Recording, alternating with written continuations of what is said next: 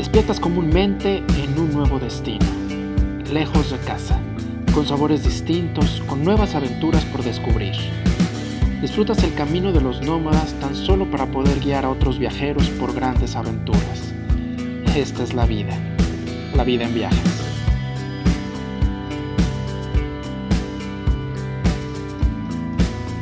En este capítulo conversamos con la periodista de viajes Jessica Garbarino. Hablamos de su blog Bitácoras Errantes, de la diferencia entre ser editora de una revista y ser freelance. ¿Cómo se trabaja para una marca país? ¿Qué tan importante e inspirador es para una agencia de viajes tener su propio blog? Y si cumplen o no el papel como líderes de opinión. Hablamos de cómo los libros pueden inspirarte a hacer grandes viajes y de cuáles son sus destinos preferidos. Y por supuesto hablamos de Malbec y de unos deliciosos bifes de chorizo. Bienvenidos a La Vida en Viajes. Peter Luther te acompaña a descubrir esta historia. Comencemos.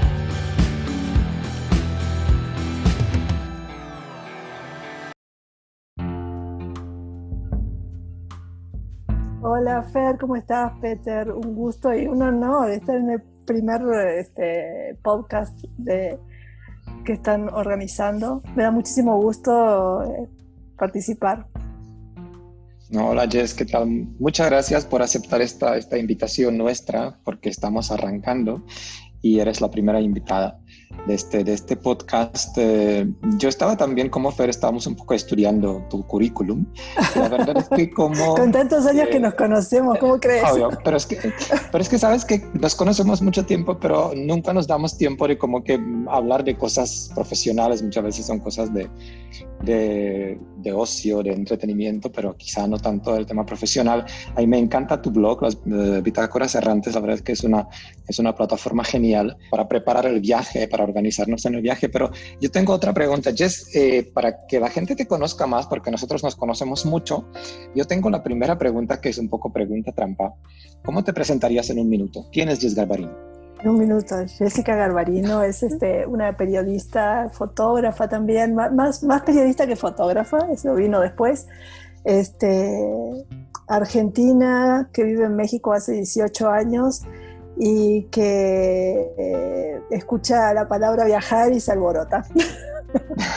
Básicamente, este, siempre, toda desde que yo recuerdo eh, la, posibilidad de viajar, de las aventuras, este, siempre me ha, apasionado y me ha, es que esa es la palabra alborotar, porque uno empieza como a planificar y a tener ideas. Entonces, Creo que usé más palabras de las que me habías pedido, pero también... De hecho, ya creo que pasó un minuto. no se me da la síntesis, eso también lo podemos decir.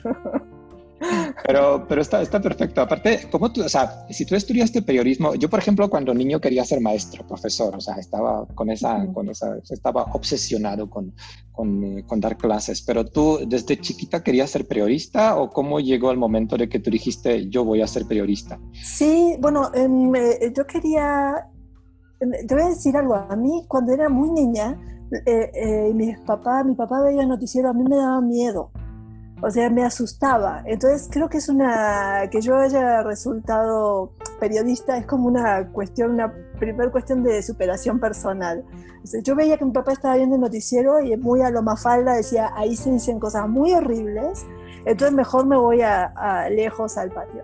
Y lo que yo quería hacer era escritora, ¿no? Entonces yo quería escribir eh, novelas y cuentos para niños o para jóvenes, pero desde muy chica, porque siempre me ha gustado leer. Y yo creo que esta pasión por la lectura tiene mucho que ver con, con los viajes, porque este, leer es como vivir aventuras por ese medio, ¿no? y, y viajar también es como vivir otras vidas, ¿no? Te, estás leyendo una novela y estás participando en una historia en tu imaginación y estás viajando y tú tienes la oportunidad de cambiar tu cotidianidad, de vivir algo diferente, de vivir como otra vida por un ratito, por un, momento en el que tú no estás en tu, en tu vida cotidiana. Aunque ya eso a, a lo largo del tiempo se ha hecho bastante habitual, pero sigue sí, yo sigo encontrando un paralelismo en, en, contar historias, ya sea de viajes o, historias simplemente de cosas que, que, le pasan a la gente, a otra gente. Entonces, por ahí va un poquito la, la cuestión. Pero, o sea, desde inicio te gustaban, porque yo, yo he visto que al principio empezaste, empezaste en los diarios, empezaste como que sí, bueno, ya luego, secciones policiales, yo qué sé, pero ¿cómo llegaste al... o sea, desde inicio querías escribir sobre viajes? Este, bueno, eh, me, han apasionado los viajes siempre. Yo este, vengo de una familia de inmigrantes, mi madre es, es española, mi abuela española, mi, mi abuelo era, eh, trabajaba en la Marina Mercante del Español, trabajaba en la Marina Mercante, del lado de mi padre también, italianos. Entonces, este, eh, tenía toda esa semilla de la curiosidad de los lugares, de los lugares idealizados que, que me contaba mi abuela, cómo era España, este, o cómo era Italia del, del otro lado. Entonces, eh, todo eso este, fue creciendo en mí desde muy, muy, muy pequeña. Y nada, bueno, yo quería, eh, según esto, ser escritora y fue pasando el tiempo y ya en, cuando yo estaba en la secundaria, que es como, bueno, es la secundaria también aquí en México, eh, decidí que iba a estudiar, que iba a ser periodista y antes de terminar la carrera, este, un, maestro de la facultad me, ofreció entrar a trabajar en un diario, que es, el diario más antiguo de Argentina, el diario La Prensa. Eh, sigue existiendo, tiene 130 años, una cosa ya, ya no sé exacto, pero por ahí anda y lo estaban relanzando el diario, lo estaban modernizando y, y, me ofrecieron entrar en la sección de policiales del diario y, entré yo encantada porque además, como me gusta leer, me gusta muchísimo leer novela negra, novela policial, es como la lectura que a mí me relaja, ¿no? Entonces, hacer policiales en un diario de distribución nacional en Argentina fue una gran oportunidad y, también fue una gran, gran, gran escuela de, periodismo. Y paralelamente seguía la, afición a los viajes. Este, incluso antes de trabajar en el periódico, yo este, hice un viaje muy largo, que es como una especie de viaje iniciático. Yo viajé desde Buenos Aires hasta México por tierra, eh, ida y vuelta. Un viaje que duró ocho meses. Así, o sea, sin mucha planificación. la, única planificación real que teníamos, porque éramos un grupo que fue variando mucho ese grupo a lo largo de los ocho meses, pero la única planificación que había era vamos a llegar a México. Y llegamos a México y nos tomamos una foto en el Zócalo de México, que esa foto todavía está en casa de mis papás, este, porque era una foto muy significativa. Era, era lo único que nos, realmente nos habíamos propuesto era llegar a México, cuando yo ni soñaba ni por casualidad que iba a terminar viviendo acá tantos años. Este, y nada, y luego regresé también por tierra y bueno, fue un, fue como un, viaje muy especial en, en, mi vida porque es como muy fundacional. ¿Escribiste algún diario o algo? O sea, ¿cómo te gusta escribir? No creo que pasabas ocho meses sin escribir. De hecho, de hecho, tenía un cuaderno de bitácora, por eso, por eso mi, mi blog se llama este, se llama Bitácoras Errantes. A mí la palabra bitácora me gusta mucho porque es, se refiere a viajes, o sea, se refiere, digo, ahora se usa para otra, en otras ciencias, pero eh, una bitácora es una bitácora de viaje, es, un, es una, una historia del recorrido de lo que te va pasando a lo largo del viaje, por eso me gusta mucho esa palabra y la quería usar en el blog.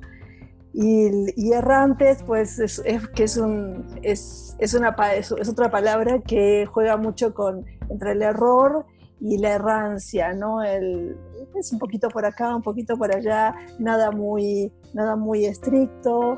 Eh, y nada, por ahí va. Bueno, y sí, sí tenía un, tengo un, un, cuaderno de bitácora que es gordote.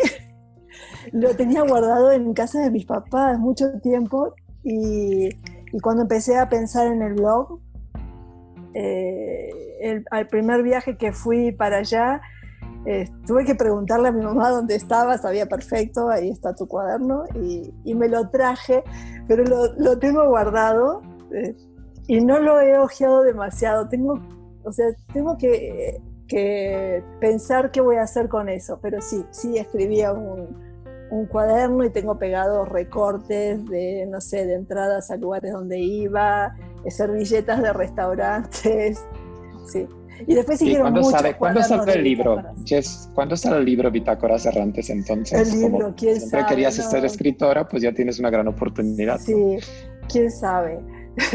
Siempre tenía un, maestro que decía, no, pero con, todas las, con todas las cosas que escribes por ahí, si las juntaras, o sea, pero nunca me lo he, nunca me lo he planteado seriamente.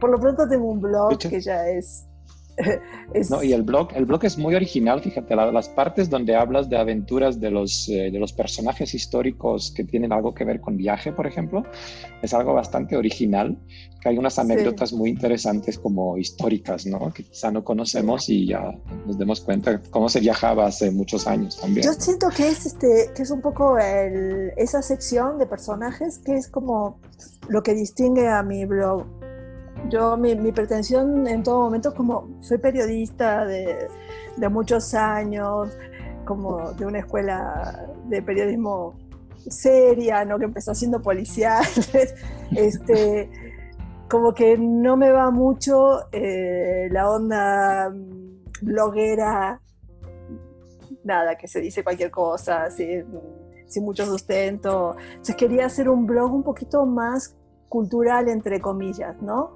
Este, como más eh, para gente que buscara algo un poquito más serio, más documentado. Y, esa sección me parece que, que, es como muy, define mucho el blog por, por esto, porque son personajes históricos, pero no es, no es pesado. Si tú te fijas, son, son pequeñas anécdotas que yo voy juntando de cosas que leo de personajes conocidos, pero son en el fondo un poco chistosas o irónicas o paradójicas, de cosas que le pasa a la gente cuando viaja, cosas que le sigue pasando a la gente cuando viaja, eh, el choque cultural, entender mal algo, este, tener un problema en la frontera, este, no sé, hay muchas, hay más, tengo más de 20 historiecitas que, que, yo creo que distinguen al blog, que lo hacen diferente a, lo que hay en general. Y bueno, y luego los viajes, ¿no? Por supuesto, pero... Que, ¿qué, tan, ¿qué, tan, ¿qué tan diferente es eh, llevar un blog y ser editora de una revista como Blue and Blanc? O sea, ¿cómo se pues vive esa época? Porque tú tienes épocas de freelance y tienes épocas cuando trabajabas para la revista. Sí, trabajé aquí en México, trabajé ocho años en, en la revista Aeroméxico que ahí claramente ahí tú tienes un, cliente, eh, entonces con, muchas directivas eh, de qué sí se puede decir, qué no se puede decir, cómo se dice, en qué tono. Entonces, eh, básicamente todas esas cosas te quitan un poquito de libertad personal, ¿no? Tú tienes que ajustarte a una línea editorial. otro tanto con Blue, con Blue Blanc, que, que es una, era una revista de muy high-end, para un público muy, muy acaudalado, digamos. Entonces la diferencia del blog es que el blog es la libertad absoluta, ¿no? Tú, tú puedes este, poner lo que quieres, lo que, lo que sentiste, puedes poner todas las fotos que tomaste en, en las revistas, solo se ponen un par acá, en el blog puedes hacer una selección mucho más amplia. Pero por lo demás, en el, en el blog yo tengo muchos artículos que se han, que se han publicado, de hecho le pongo abajo que se han publicado en diferentes revistas, incluso la sección de personajes empezó, en, empezó cuando yo estaba en escala. Yo propuse esa idea y, y, me la aceptaron, era, era, una de las secciones que cerraba la revista, dos páginas, una, una historia muy cortita de un personaje conocido, histórico, algo que le hubiera pasado, algo real que le hubiera pasado en un viaje. Y ahí empezó, ahí se, ahí se publicó como, yo creo que unos dos años se publicó esa seccioncita. Y, y nada, a mí siempre me gustó mucho hacerla. Y, y nada, cuando surgió lo del blog dije voy a retomar esas historias que tengo, que no, no, se, no se han hecho viejas, porque son datos históricos, son anécdotas históricas, y, y lo he crecido con muchas más que, que, he ido encontrándome en, esto, en este tiempo. ¿Tú disfrutas más eh, ser freelance o trabajar para alguien? las dos posibilidades tienen sus ventajas y sus desventajas. Este, el, trabajar en, un medio, sobre todo si puedes ser el editor y tú decides este, los contenidos, es muy divertido estar en la cocina de un medio de comunicación. A mí me, apasiona, me encanta, te da, seguridad este, económica, en cierto punto, tranquilidad.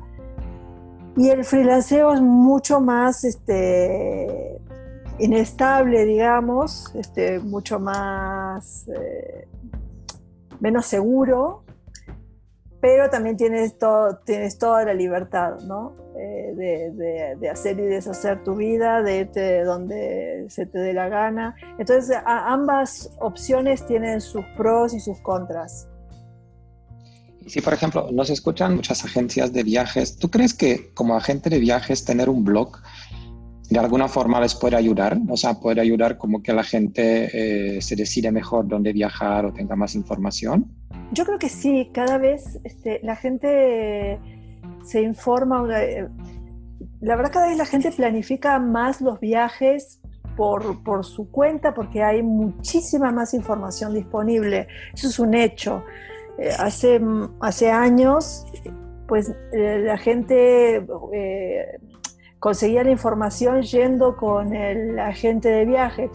Eh, ahora hay mucha información disponible, entonces eh, el agente de viaje es como el que cierra, ¿no? Eso, pero seguramente ya el, viajero ya llega con una idea preconcebida de lo que quiere, este, de lo que leyó, de lo que vio, de, hay, hay, hay muchísima información disponible y eso cambia las cosas. Entonces, realmente yo creo que, si, pueden tener un, blog, un, lugar con información documentada, seria, este, útil sobre todo, por supuesto ayuda. O sea, ser uno el que da la información es, pues es mucho mejor, ¿no? Y, tenerla ahí, que la gente recurra porque sabe que es confiable, que lo que dice ahí este, es cierto y cuando vaya al lugar lo va a comprobar. Ya, ya, es como... Como personal, ¿no? Digamos que es una experiencia personal que puede transmitir quizá mucho no más. Solo, sí, no solo personal, sí, ahora está muy de moda todo esto de, las experiencias, ¿no? La gente busca experiencias, quiero experimentar lo mismo que, que este fulano que yo vi en, en, el, en el videoblog, o, este, pero también tú, además de la experiencia, necesitas los datos duros. Entonces yo creo que sí, sí funciona y sí, y sí son grandes este, catalizadores de, aspiraciones, de sueños, de deseos. O sea, sí, sí, sí funciona. Es como veo eso y, o sea, yo quiero estar ahí, yo quiero tomarme eso, quiero comerme eso. Eh, entonces, sí antoja muchísimo el viaje y, sí funciona para lograr enamorar al, al viajero a hacer tal cosa, ¿no? No, definitivamente. De hecho, sí hay mucha información en, en, Internet y nunca sabes si es cierto, si no es cierto. Quizás si es de alguien que de alguna forma transmite su... Hay tanto que es inabarcable. Entonces, este, yo siempre digo, está muy en crisis todo lo que es el periodismo eh, y muy cuestionado con esto de las redes sociales, pero el papel del editor siempre ha sido seleccionar la información.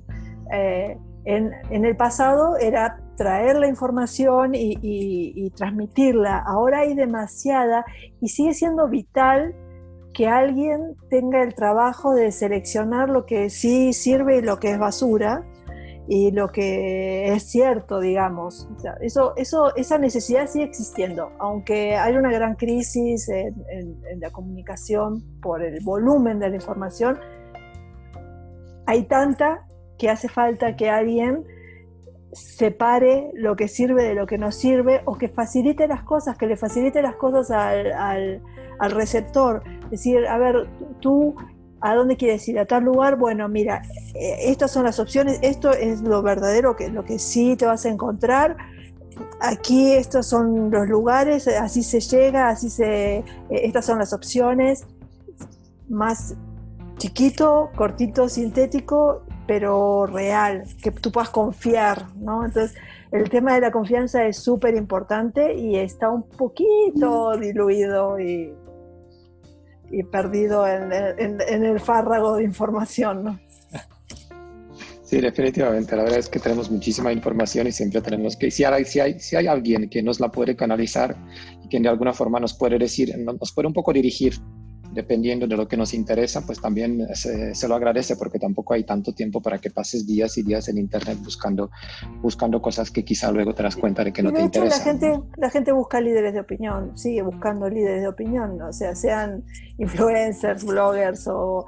¿Por qué? Porque no puedes abarcar todo. Entonces, buscas a alguien en quien puedas confiar básicamente. Y si alguien sabe transmitirlo como lo sabes transmitir tú, porque la verdad es que le, escribes genial, no solo lo de los personajes históricos, en general tus aventuras. Creo que también tienes una pequeña sección de tu aventura, de tu gran viaje o de tus viajes como personales. Creo que también hay algunos fragmentos de esto, ¿no? tengo, tengo en, la parte donde me describo, cuento un poquito mi historia y, y cuento eso, básicamente, esto que te conté ahora rápidamente, pero sí. nosotros hemos dicho que siempre vamos a interrumpir un poco la entrevista y vamos a dar unas preguntas rápidas a la gente. ¿no? Ok. más o menos te conozcan. No son difíciles, no son preguntas trampa, va a ser muy fácil. Tengo la primera, pero conteste lo, primero que se te ocurre. ¿Tu libro preferido?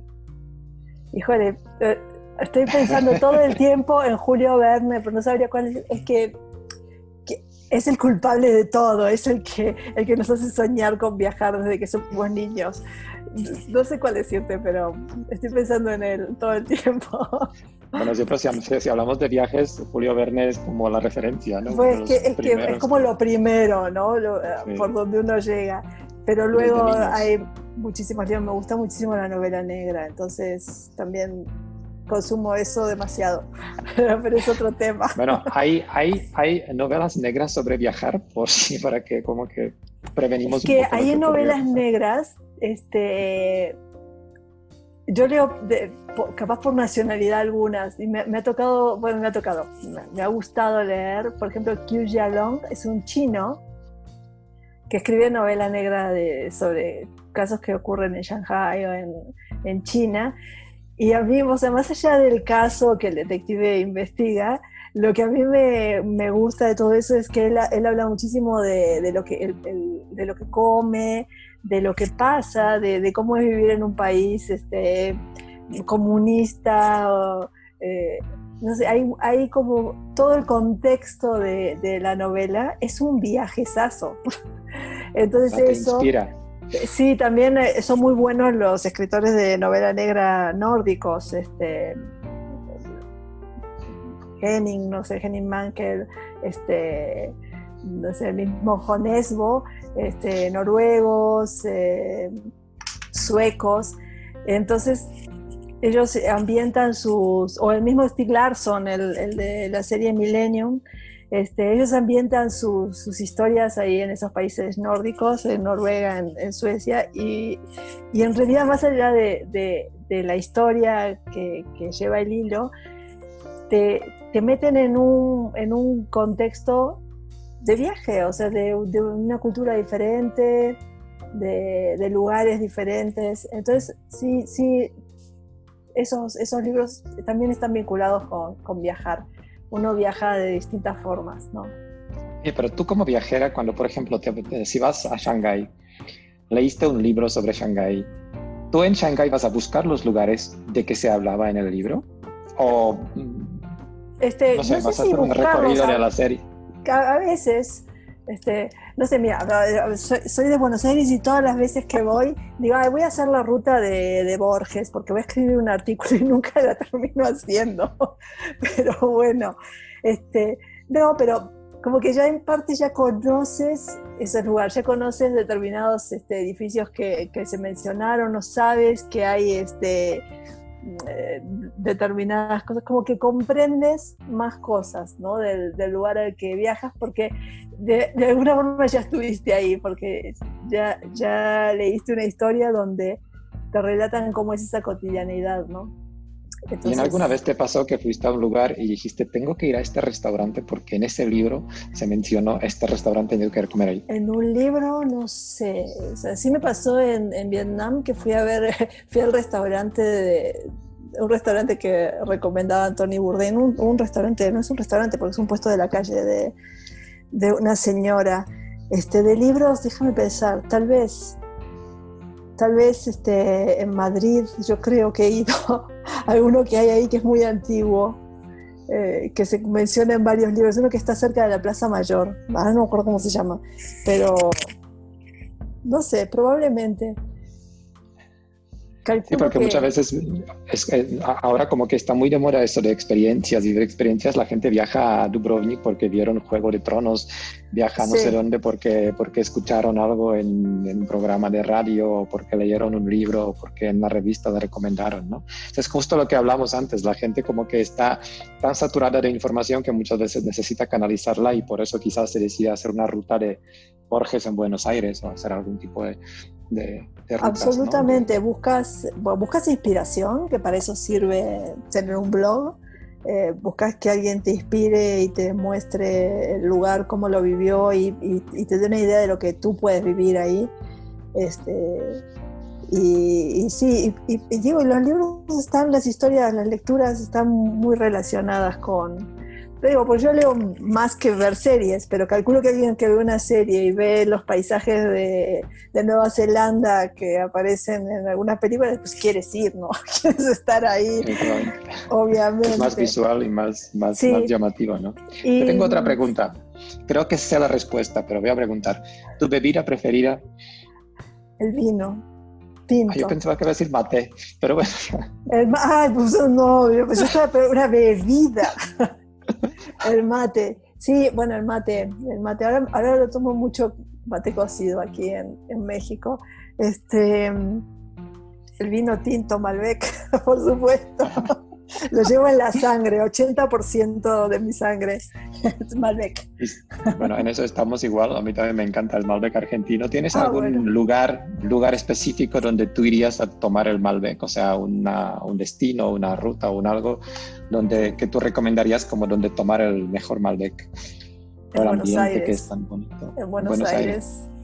En Buenos Aires, en cualquier bodegón este, hay, un, hay, un, hay una parrilla que es muy cercana a mi corazón, que está en San Telmo, que todo el mundo le dice la parrillita, pero en realidad se llama el desnivel. Es un lugar pequeñísimo, bueno, lo han, lo han agrandado un poco. Este, figura en muchas guías de, de turismo porque es, es, muy chistoso los, los meseros este, tratan mal a los, a los comensales. Tú le dices, es que quiero un bife de chorizo y no, bife de chorizo no, te voy a traer este, o quiero papas fritas, este, no, no, tenés que cuidarte, ensalada. Este, bueno, yo trabajaba, trabajaba en el, ese, ese, ese, lugar que se llama El Desnivel, que se llama El Desnivel porque tiene un tapanquito, eh, tiene tanta rotación de gente que la carne es buenísima, eh, no, no, necesitan tener la carne marcada, todo el tiempo están cocinando y, la gente entra y es súper este, amigable el, trato y te, tratan mal pero en chiste. Eh, y, y, yo trabajaba muy cerca de ahí, todos los, bueno, el diario La Prensa está como a tres cuadras, cuatro de, ahí, entonces muchas veces salíamos muy tarde de trabajar en la noche y nos íbamos a al, desnivel de la parrillita, a cenar, a, cenar a altas horas, estoy diciendo 11, 12 de la noche y nos quedábamos hasta la 1 de la mañana y tomando vino, que en ese momento no estaba tan de moda el Malbec, este, pero tomando vino y cenando, entonces es, es algo como muy, muy porteño, eh, muy argentino, la trasnochada, el vino, la parrilla, es como una sobredosis de algo que yo tenía eh, en Buenos Aires y que cambió, que yo tenía y yo creía que iba a tener siempre y que ahora es mucho más difícil, ¿no? Entonces, si tú me dices un lugar que represente para mí todo eso y donde me gustaría tomarme un Malbec con una buena carne es la parrillita de San Telmo, sin lugar a dudas. Hablando de bebida y comida, eh, ¿para ti es importante cuando viajas el tema gastronómico? O sea, es importante, es uno de los elementos que tú tienes en mente cuando planificas tu viaje. Es cultura, es cultura. A mí me interesa mucho la, cultura, ya, lo dijimos respecto a mi blog, me interesa la cultura eh, de, distintas, de distintas formas, de distintas manifestaciones y la, y la gastronomía es, es cultura, es cultura dura y pura. Entonces sí, por supuesto, es, es, muy importante. Y no te estoy hablando de ir a un restaurante muy sofisticado, ¿no? sino de comer lo que la gente come, lo que la gente disfruta. Este, sí, sí me, me parece que es fundamental. Para conocer bien un lugar tienes que saber qué, qué le gusta comer a la gente en ese lugar. Y fuera de Buenos Aires, ¿algún lugar que nos puedes recomendar donde ¿Tú irías a hacer un tour gastronómico o tú irías solo por, para repetir, para repetir lo que ya comiste ahí o bebiste ahí? ¿O sea, algún mm, destino que merece la pena ir a comer allá? Este, muchos. Eh, es que yo diría dos lugares donde me parece que se come brutalmente es España e Italia, donde básicamente están también mis raíces, ¿no? Entonces, capaz por eso lo he disfrutado más, pero son dos lugares donde se come brutal, así, esa es la palabra, brutal. De cantidades grandes. en todo sentido, sí, sí, sí. Italia y España. Bueno, calculo que también me, gusta porque esos son los sabores de uno, ¿no? Pero, sí, tus orígenes están, están ahí, también eso se nota. Ajá, y la pues carne en Buenos Aires, ya lo tenemos muy claro. Vamos a comer carne de Buenos Aires y luego vamos a pasar a España por tapas y seguimos a Italia para una buena pasta, ¿no? Pero todo esto lo puedes tener en Buenos Aires también. Es que, bueno, sí. Será que tengo mucha nostalgia este, ahora acumulada, pero bueno. ¿Qué va? Oye, otra, otra, otra pregunta, cambiamos un poco el tema y hablamos de comida, ya hasta medio hambre. Eh, otra pregunta, ¿cómo empacas la maleta? O sea, ¿eres caótica o tienes todo programado así como que No, yo soy muy obsesiva. Eh, les trato de disimular, pero soy súper obsesiva en muchas cosas. No sé si te habrás dado cuenta, porque la verdad que hago un esfuerzo por disimularlo. este, no, si voy de viaje de trabajo, eh, me parece fundamental tener mi, itinerario, entonces eh, suelo ordenar la ropa por lo que me voy a poner cada día entonces, completito lo que me voy a poner cada día y luego este, un par de cosas extras por si hace frío, por si hace calor, por si, si, me embarré un zapato o algo así. Eso de, trabajo, ¿no? Para, además, me gusta ir ligera de equipaje. Eh, si yo veo que la maleta está muy grande, aunque sé que voy a estar un mes fuera, voy y digo, ya exageré, esto, esto lo voy a usar dos veces y saco cosas porque no me gusta cargar demasiado. Debe ser como una reminiscencia de, ese viaje de ocho meses donde además cargaba, porque iba con mochila, cargaba todo, al punto que en un momento mi, mi backpack, mi mochila pesaba 45 kilos y yo creo que pesaba 52, una cosa así. Entonces, y yo cargaba eso, tenía unos músculos. Entonces, como que desde entonces me, me, quedó la idea de que hay que viajar con lo justo. Pero esto es un grado más de obsesión, porque lo justo es complicado calcularlo. ¿eh? Cada uno lo tenemos diferente. O sea, uno con maleta grande y dice que es lo justo, y otra viaja con una maleta que sube al avión. Y, y a veces, y llego, y llego al aeropuerto y están mis colegas, y lo primero que hago es ver si mi maleta es la más grande, nunca es la más grande, pero si es la más grande o si me pasé de, de, peso, que, que, sí, sí, sí comparo. a ver cómo vamos y a ver si lo hice bien, porque mi, mi idea de hacerlo bien es no llevar tanto. Soy un poco flojo en esto, o sea, yo siempre llevo la maleta grande a pesar de que está medio vacía, porque pues es mucho más fácil acomodar las cosas en una maleta grande que en una maleta. Y si la tengo que documentar, pues da igual que tanto tamaño tiene. Bueno, si voy a Buenos Aires, si voy a Buenos Aires, la verdad que lo que hago es, es llevar una maleta vacía o dos siempre, porque sé que... regresan llenas. Sé que regresan llenas, sé que no, que no, o sea, nada, que me van a hacer regalos, que voy a quererme llevar cosas, entonces siempre llevo una maleta vacía. pero ese es un viaje particular, ¿no? Este, pues es otra, otra cosa. Vas a ver tu familia y llegar. Exacto, claro. Claro, pero el viaje de trabajo eh, así es, es, algo, es algo obsesivo el asunto. no, porque también te pregunté porque yo hago maleta un, el mismo día de viaje, mientras que Fer, que está aquí con nosotros, lo hace una semana antes. Entonces también, por eso digo que cada uno tenemos costumbres de cómo ah, prepararnos para, Un, para, Un, viaje, ¿no? No, eh, la maleta sí un rato antes, ¿eh? un día antes máximo, no, no, con, no tanto tiempo antes, eh, medio sobre la hora, pero bueno. Hablamos un poco de, tus, de, de los destinos que más te marcaron, digamos, en tu, en tu vida, porque estamos en el podcast de viajes. Eh, también queremos un poco inspirar a la gente para que, para que descubra destinos quizá no tan, no tan comunes, no tan habituales. Eh, ¿Qué destino tú, bueno, hay algún destino que marcó tu vida? Estoy en México y no nací acá, ¿no? y, la verdad, yo este, cuando, cuando conocí a mi marido, que es el que provocó que yo esté aquí, eh, yo ya había estado en México, ya conocía México, pero jamás me, hubiera imaginado que, iba a terminar viviendo acá. Em, lo que más, más, más conozco es, Latinoamérica y, un viaje que me ha marcado, pues ese viaje de ocho meses, este, fue un viaje que parece ya, ya a esta altura me parece que fue en otra vida, ¿no? Pero después de tanto tiempo. Pero es, ha sido un viaje muy, muy significativo. Todo, todos los demás eh, han sido más bien de muchos de trabajo, otros personales, pero ese como primer viaje tiene un valor especial.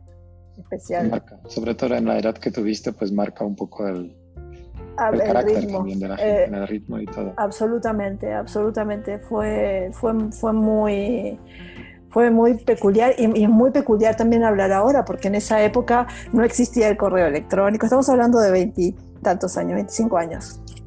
Este, no existía el correo electrónico, las llamadas por teléfono eran carísimas, este, nada, acá en México es muy, curioso, pero acá en México me acuerdo que eh, los teléfonos estaban dañados desde el temblor del 85, tenían muchos años, estaban dañados, entonces tú podías hablar a cualquier parte del mundo desde los teléfonos públicos gratis, porque estaban dañados y les costaba más arreglarlos que, que, dejar que la gente hiciera sus llamadas, entonces era como el paraíso, ¿no? Llegamos acá a México y nos comunicábamos con con nuestros seres queridos que ni siquiera ni sabían dónde estábamos. Mandaba cartas en ese momento por correo, llegaba, escribía cartas y las iba mandando en los correos. Habrán llegado a la mitad de las que mandé.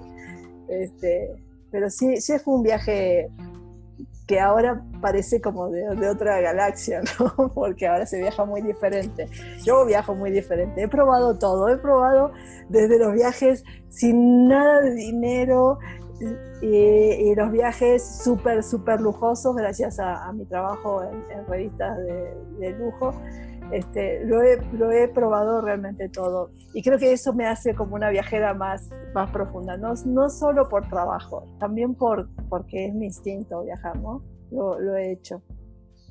con tanta experiencia de viajes que tienes todos los países que visitaste, eh, a ver, eh, un destino donde regresarías sola, me gusta mucho viajar sola. Y no es que desprecie la compañía, es que siento que a uno le da oportunidad de, reinventarse por unos días o del anonimato.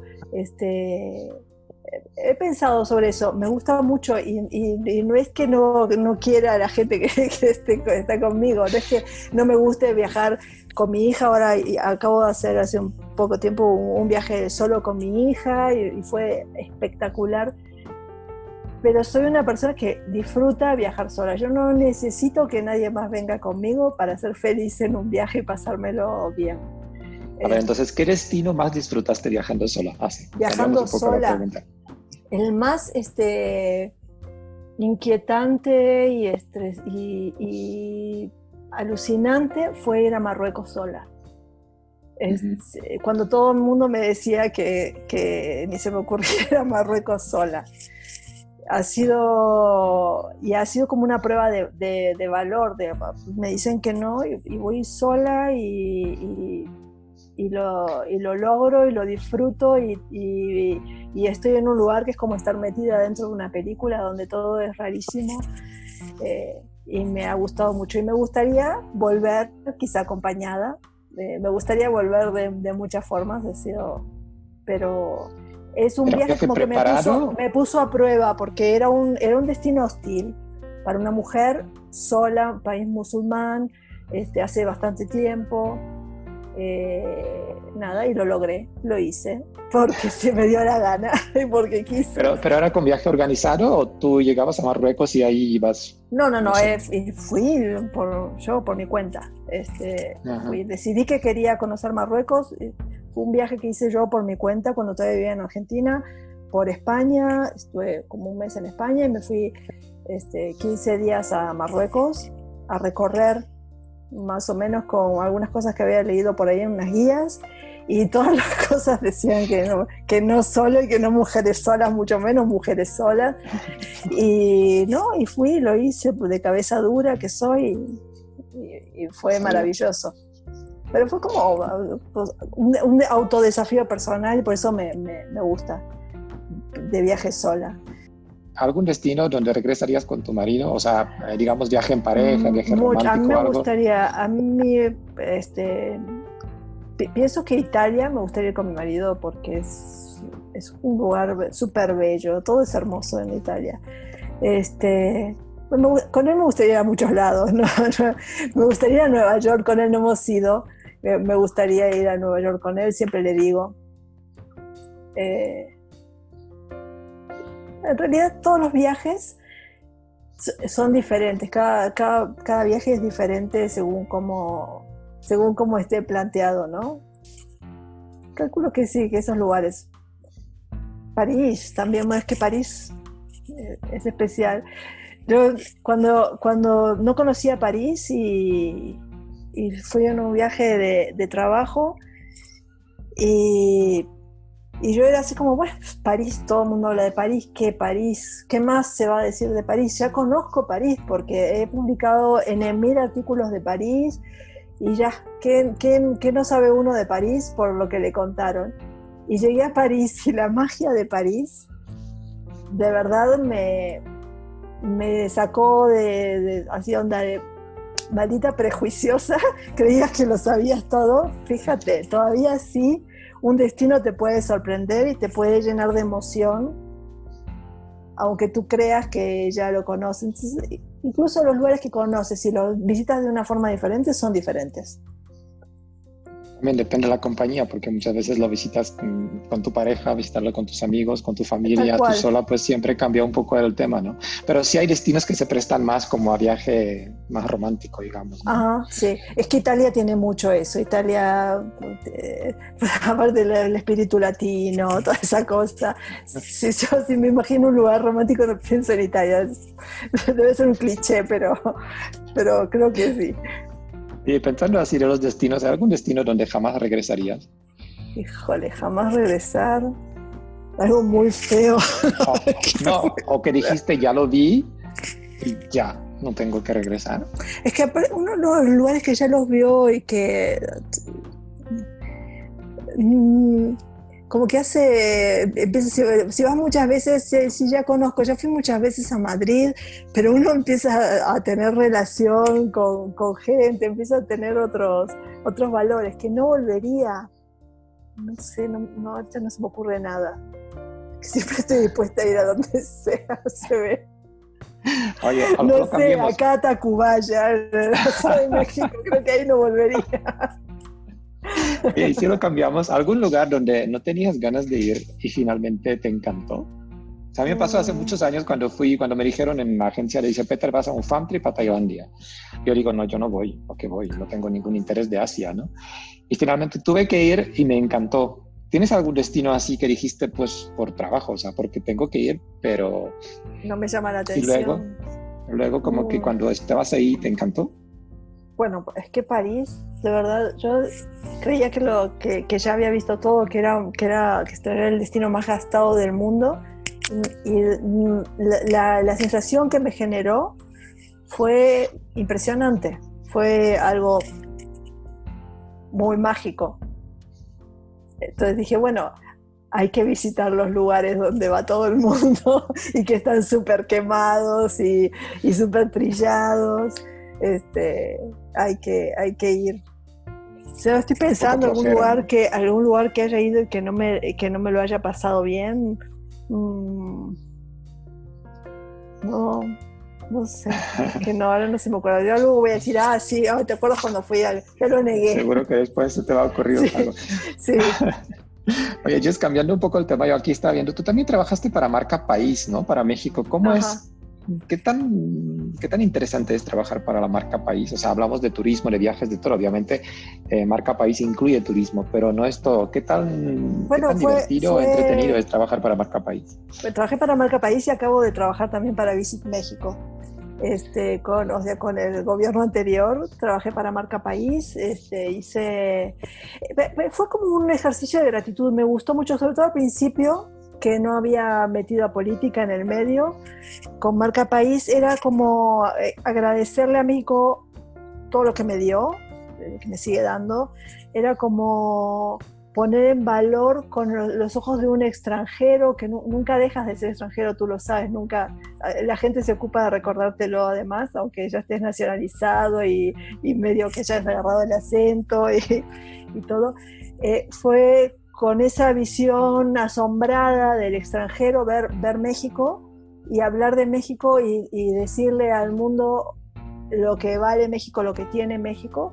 Para mí, sobre todo en una primera etapa donde tenía muchísima libertad, fue muy emocionante y interesante y descubrir cosas y descubrir este, el talento y la riqueza de este, de este, de este país. Después ya empezó a, a, terciar un poquito más la cosa política, entonces ya nos pedían, nos pedían muchos artículos de, cosas que querían este, promocionar que no tenían la, la riqueza del principio. Pero bueno, fue, fue una experiencia súper interesante.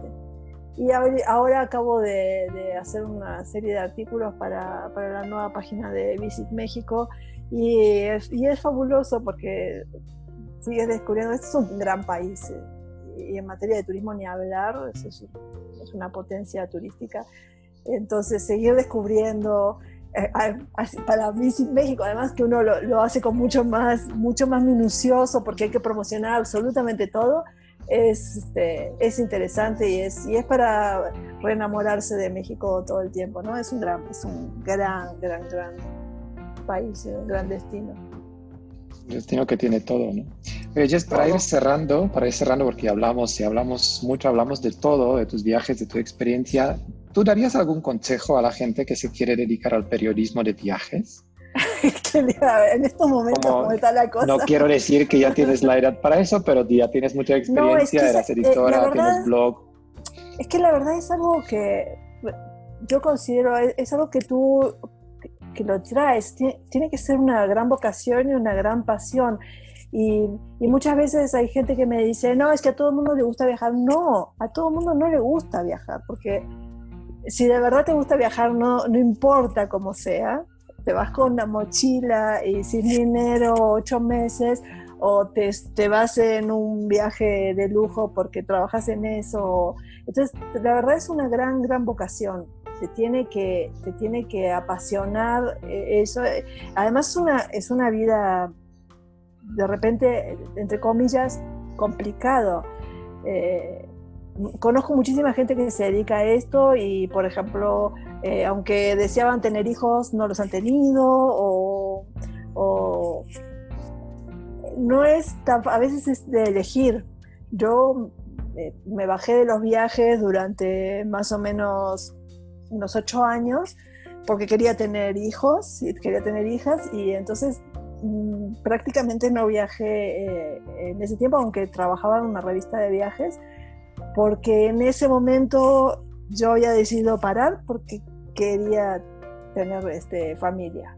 Y nada, entonces necesitas una, necesitas una vocación y necesitas también que se alineen un poco los planetas, pero, pero sí hay, hay que tener vocación y a veces, digo, no es fácil.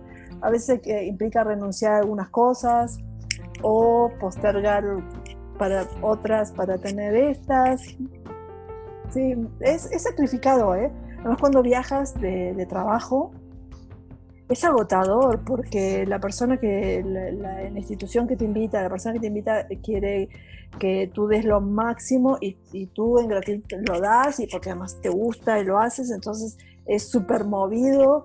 Eh, hay viajes donde tú te levantas a las 5 de la mañana y son las 11, 12 de la noche y sigues en una cena con gente donde tienes que estar súper pilas. Es muy agotador eh, en, en, muchísimos casos. Entonces hay que tener vocación, te tiene que gustar y, y, tiene cosas buenas y otras no tanto, entonces hay que poner todo en la balanza, ¿no? Ah, genial, justo es eso, porque pues la verdad es que los viajes también pueden cansar, ¿no? Cuando viajas mucho, es que pues, la a verdad veces es que es agotador. Que... Si no te gusta, no a todo el mundo le gusta, ¿eh? Estar mucho tiempo fuera de casa o perderse eventos familiares, porque estás de viaje, y eso pasa todo el tiempo en esta, en esta profesión. Entonces hay que, hay que saber de qué se trata. Echarle ganas, hay que echarle, ganas. Echarle ganas. Eh, disfrutar también, ¿no? Porque claro, muchas veces, no sé, yo creo que el trabajo se tiene que disfrutar y si quieres ser periodista de viajes, tener un blog y todo esto, si no lo disfrutas, pues yo creo que hasta se nota hasta se nota en el resultado muchas absolutamente, veces. Absolutamente, Jess, ¿cómo, ¿cómo te podemos contactar? ¿Cómo la gente te puede contactar si quieren eh, consultarte algo? Pues ahí estamos en mi página, mi blog es bitácoraserrantes.com eh, y también estoy en Facebook y en, en Instagram estoy como Jess Garbarino. Eh, ya traía muchas fotos, cuando armé el blog traía muchas fotos que me gustaban y no le cambié el nombre al, al Instagram. Eh, pero en Facebook también está Bitácora Cervantes, JG, eh, JG como Jessica Garbarino. Y si no, si ponen Bitácora Cervantes aparece en mi blog, no hay problema. Genial. Jessica, muchísimas gracias, eh, gracias por, este, por, esta primera entrevista que hemos hecho. La verdad es que hablar contigo de viajes es como que podríamos aquí hablar dos horas. sí. no, es cierto, las experiencias que tienes y todo, los, todo, todo, lo que nos estás transmitiendo es genial. Así que muchísimas gracias. Fer se disculpa, pero se desconectó por la conexión. Todo esto hacemos, estamos haciendo uh, online porque pues ahora no nos podemos ver en persona. Así que muchísimas gracias y yo espero que hagamos otro podcast y vamos a... Uh, que pronto podamos hacerlo en persona. Aventuras. Pues, lo hacemos en persona y vamos Esto... a hablar de otras aventuras, quizá aventuras que son un poco secretas, ¿no? Ahí ok. Podríamos, podríamos Ay, pues tú, me, tú me, dices y yo le pienso a ver qué, le pienso con tiempo a ver qué se me ocurre de, de, de tanto tiempo a andar dando el rol. Perfecto. Un muchas gracias. Jessica. Cuídense mucho a todos. Muchas gracias por escucharnos y les esperamos con, con el otro capítulo. Muchas gracias. Hasta luego. Adiós. Gracias.